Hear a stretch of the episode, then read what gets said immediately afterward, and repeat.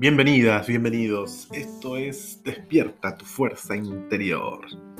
Vamos al siguiente episodio, continuando con el libro Soluciones Espirituales, de Deepak Chopra. Avanzamos. ¿Cuándo es un engaño? Hace seis años que estoy casada con el mismo hombre con el que estamos educando a tres hijos adolescentes. Mi marido me engañó antes de nuestra boda con la madre de su hijo menor.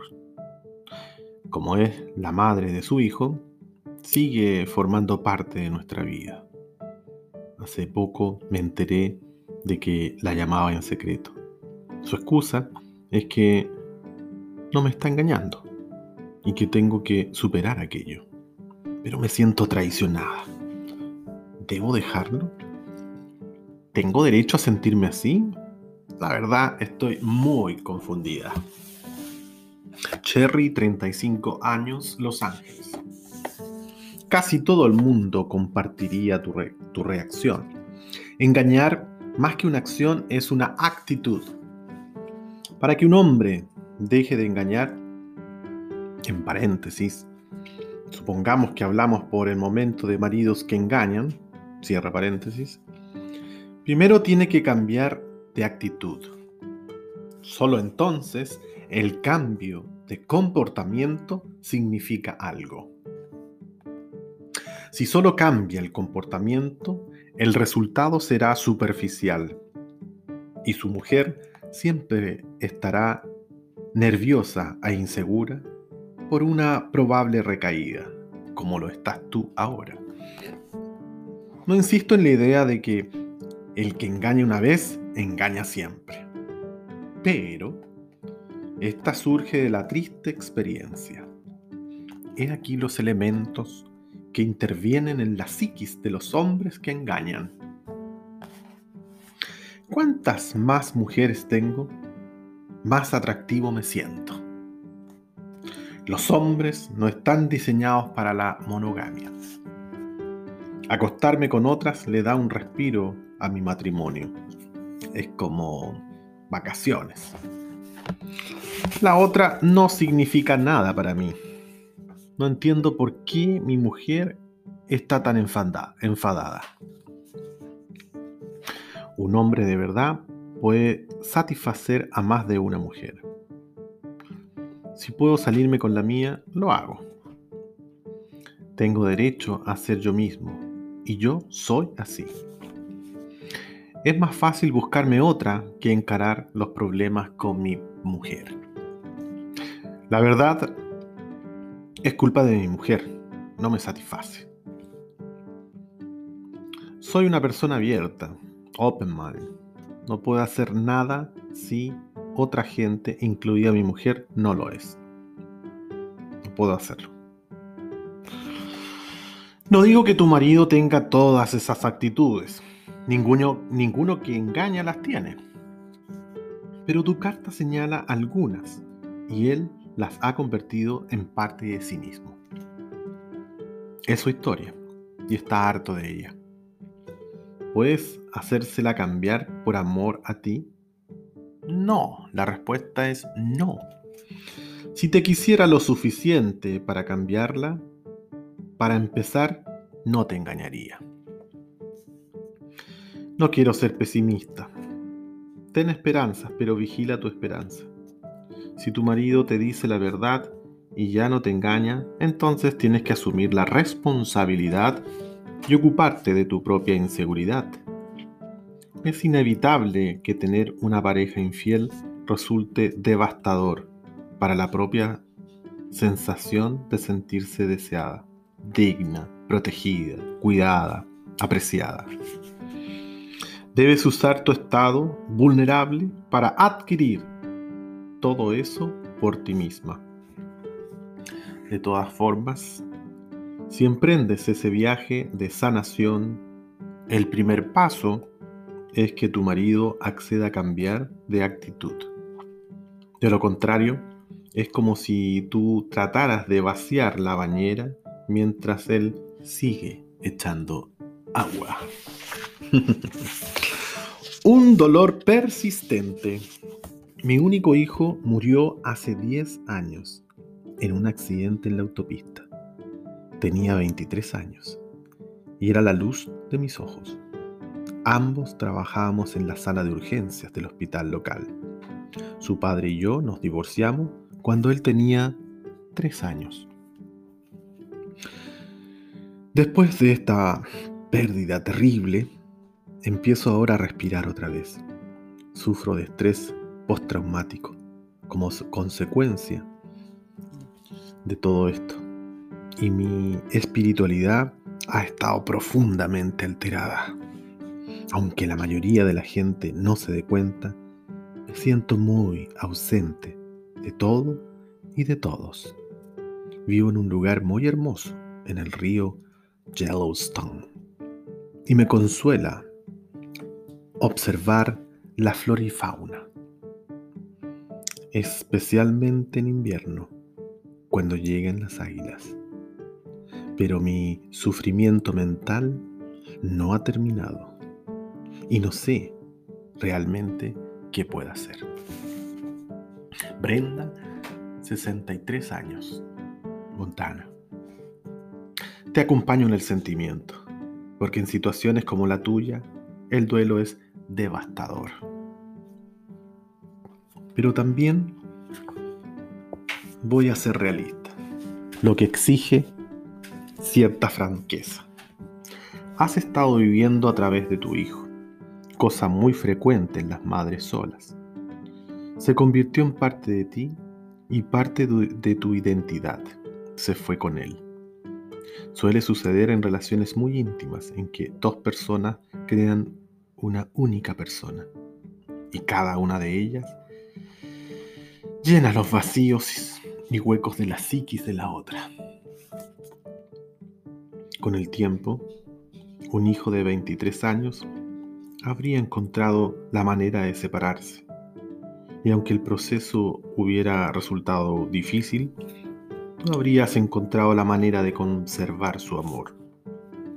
La separación súbita y el aturdimiento, la confusión, la alienación y la depresión y esa sensación de muerte en vida que ahora tienes son el resultado de no poder reconstruir una persona entera con los fragmentos que han quedado. La lectura de libros espirituales, por mucho consuelo que te ofrezcan, no te ha llevado en la buena dirección, sino que te han retraído y aislado más. Me alegro de que el bálsamo de la naturaleza te consuele, pero hay un proyecto práctico que te aguarda. Volver a amar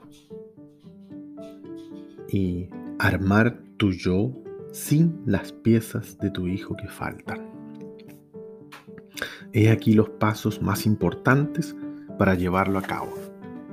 1. Decide qué quieres ser. 2. Reconoce que tu hijo no puede llenar los vacíos que llenaba. 3. Considérate una persona digna de ser feliz y merecedora de un futuro pleno y prometedor. 4. Relaciónate con gente que te quiere plena y satisfecha. 5. Pide a las personas más maduras y realizadas de tu vida que te ayuden y te apoyen en esto. 6. Busca un consejero o un terapeuta que te haga ver tus progresos y dificultades de forma realista 7. Acepta los recuerdos, la pérdida, el dolor y las heridas. 8. Aléjate del papel de víctima de una vez por todas. 9. Aprende a honrar tu dolor, pero deja más espacio para el amor. Decide que quieres ser una persona completa. Estos son preceptos. Estos, nueve pasos, perdón, analízalos seriamente. Esperar pasivamente que el tiempo cure las heridas no funciona. no es mágico. Debes poner manos a la obra para ser realista y objetiva. Tienes que comprometerte plenamente a reclamar tu propia vida. Si puedes hacerlo, serás un monumento vivo a la memoria de tu hijo, en lugar de una lápida viva. Un monumento vivo del cual él estará orgulloso. Siguiente. Sentirse triste. ¿O hay algo más allá? Estoy tratando de cambiar mi forma de pensar para que sea más positiva. Me vienen malos pensamientos, pero trato de apartarlos y no prestarles atención. La mayor parte del tiempo estoy bien, pero tengo momentos de depresión. No tomo medicamentos, ni quiero tomarlos. ¿Cuál es el primer paso para cambiar la situación y empezar a crear mi propia realidad porque sé que puedo hacerlo. Jennifer, 47 años, Virginia. Cuando alguien dice estoy deprimida, deprimido, por lo general a continuación explica la razón. Pero tu carta es bastante reservada. Solo indicas que luchas con pensamientos negativos y quieres que te tranquilicen asegurándote que puedes volver a ser positiva. Lo que implica un estado de inseguridad, duda sobre ti misma y sensación de vulnerabilidad. ¿Por qué tienes miedo de no estar bien? La respuesta está dentro de ti misma. Así que el primer paso es examinarse de cerca en el espejo y buscar una razón de tu estado depresivo. Cada vez que te ocurra en la que puedas confiar, por ejemplo. Algunos ejemplos. Estoy atascada en una mala situación. Otra persona me está controlando. Me siento impotente para cambiar mis circunstancias. Me siento en el papel de víctima. Siento que nunca tendré éxito estoy en una situación de falta de abundancia. Tengo cambios de estado de ánimo desde hace tiempo, pero no sé por qué. No son preguntas preparadas para todo el mundo, sin duda. No quiero que te las hagas sin pensar, pero si alguna de ellas te resuena, puedes aplicártelas a ti misma. Y puede por ahí estar la solución. O podría considerarse la salida. Por ejemplo, las circunstancias o situaciones malas que te hacen sentir atrapada podrían eventualmente cambiar. Si es así, deberías alejarte hasta aterrizar en algún lugar en que te sientas más segura. De la misma forma, si alguien está controlando tu vida, tienes que recuperarla. Si te sientes fracasada o desesperada, tienes que ocuparte de tu autoestima. Si te pones negativa sin razón aparente, lo adecuado sería que consultaras un médico. La tendencia a la depresión, porque hace que te sientas impotente y desesperada, es empañar la verdad. Y la verdad que tienes que vislumbrar es que existe una salida. No estoy tan seguro de que estés deprimida. Tengo la sensación de que te sientes insegura y controlada por razones que no has querido revelar. Es posible que no te sientas lo bastante segura para contar el problema, ni siquiera en una carta.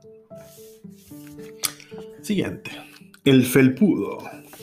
Tengo una vieja amiga que está siempre en medio de alguna crisis. Me llama para quejarse de su soledad y no se le ocurre nada de lo que estar agradecida. No es agradecida, es mal agradecida. Toma medicamentos por un trastorno bipolar y también bebe y bebe bastante. Además, fuma y se lía con hombres casados y está a punto de quedarse sin casa después de gastarse buena parte de su herencia. Hace años que la escucho comprensivamente y me preocupo por su bienestar, pero últimamente me siento como una especie de bastón en la que se apoya. Sus llamadas me dejan exhausta emocionalmente, pero mis sugerencias para que sea más positiva le causan resentimiento. ¿Qué debo hacer? Selma, 35 años, Chicago. Los lectores deben estar meneando la cabeza y preguntándose por qué quieres ser el felpudo de alguien que te pisa. Has perdido años consintiendo todos los problemas que ella misma se causa. Un papel desagradecido allí donde los haya. Apenas te has permitido intervenir mientras tu amiga acapara toda la conversación sobre ella. Y ahora, para colmo, intentas sentirte culpable por no haber hecho lo suficiente. Por favor, trata de desarrollar la cualidad interna llamada fortaleza. De lo contrario, aunque te alejes, volverás, al ser, volverás a ser el felpudo de alguien. Lo primero es empezar por poner límites. Tu amiga te pisotea porque la dejas. Y cuando tú, débil y amablemente, te defiendes, se ofende. Deja que siga su camino. Aprende cuándo es el momento de decir no, comprobando antes cómo te sientes. Si alguien se está aprovechando, perdón, la sensación nunca es buena. Nunca es buena. Nota cuando no te sientes bien y pon límites tal como solo puedo hablar unos minutos. Cuando veas que te respeten tus límites, descubrirás que por muy buena sensación que produzca ayudar a los demás, es igual de agradable ser fuerte. Ok, quedamos hasta acá con esta lectura del día de hoy.